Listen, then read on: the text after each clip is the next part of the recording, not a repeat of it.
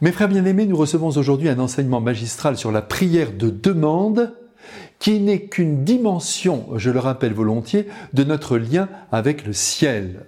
La prière, c'est avant tout un contact d'amour avec Dieu, un moment de rencontre et d'intimité où n'entre en cause aucun intérêt si ce n'est celui d'aimer dans la gratuité la plus totale.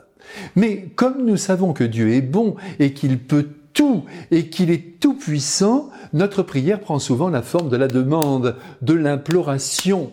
Nous appelons sa pitié s'il s'agit d'une souffrance qui nous étreint, ou plus simplement encore, on lui demande son aide s'il s'agit de réussir un examen ou de trouver un appartement ou, je ne sais pas moi, une belle maison. Et nous faisons bien de nous tourner vers lui dans la confiance la plus absolue. Jésus lui-même, d'ailleurs, nous dit aujourd'hui clairement de ne pas hésiter à demander à la Sainte Trinité, car vous avez vu qu'il emploie un pluriel, demandez et on vous donnera. Autrement dit, les trois personnes divines se mettront en quatre pour nous exaucer. N'hésitez pas, dit le Christ, à frapper à notre porte et on vous ouvrira. Insistez et vous allez être exaucés. Le Christ, pour preuve de ce qu'il avance, rappelle que Dieu étant supérieur en bonté à n'importe quel père de famille qui pourtant fait déjà tout pour ses enfants, ne manquera pas d'accorder de bonnes choses, dit-il, de bonnes choses à ceux qui les lui demandent. Et pourtant, il faut bien reconnaître que nous avons souvent demandé à Dieu d'arranger dans notre vie telle ou telle situation déficiente et qu'il a répondu par un grand silence. Alors, que penser Eh bien, vous l'avez entendu il y a un instant. Et là se trouve déjà une clé à suspendre au trousseau de la prière. Il s'agit de demander deux bonnes choses.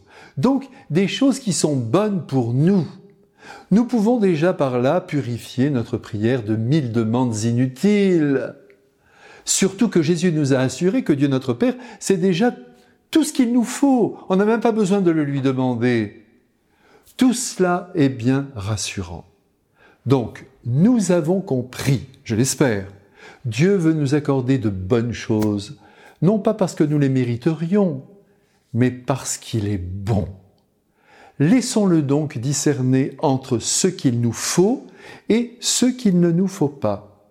Prenez par exemple la maladie qui conduit à la mort.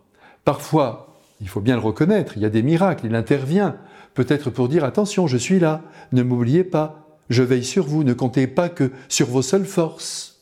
Mais, reconnaissons-le, dans la majorité des cas, il laisse faire. Pourquoi? Eh bien parce que nous devons tous mourir un jour ou l'autre, pour le rejoindre, et pour retrouver tous ceux que nous avons aimés, et pour vivre enfin dans un bonheur, un bonheur éternel. Évidemment, il peut nous sembler qu'il y a de, l'injustice, par exemple quand un enfant meurt, et qui ne serait pas ébranlé devant cette vie interrompue Mais si nous croyons que le Christ se tient derrière la mort pour prendre cet enfant entre ses bras et lui assurer la vie éternelle, tout va au mieux pour lui. Certes, pour ses parents, ce sera le chagrin jusqu'à la fin de leur vie. Mais attendez, je n'ai pas fini tout simplement parce que le Christ lui-même n'a pas fini. Il nous dit ceci, vous voulez être exaucés par Dieu, exaucez les autres. Faites aux autres ce que vous voudriez que l'on fasse pour vous.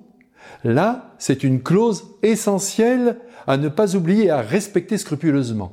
On appelle Dieu notre Père au secours pour qu'il œuvre en faveur de notre bonheur, très bien, il le fera, mais à condition que vous comme moi, nous travaillons au bonheur des autres. Si les saints étaient si vite exaucés, croyez-moi, c'est justement parce qu'ils mettaient en pratique l'évangile le plus concrètement possible. Qu'il nous bénisse à présent, ce Dieu qui nous aime si tendrement, jusqu'à nous aider beaucoup plus que nous le pensons dans notre vie la plus quotidienne. Amen.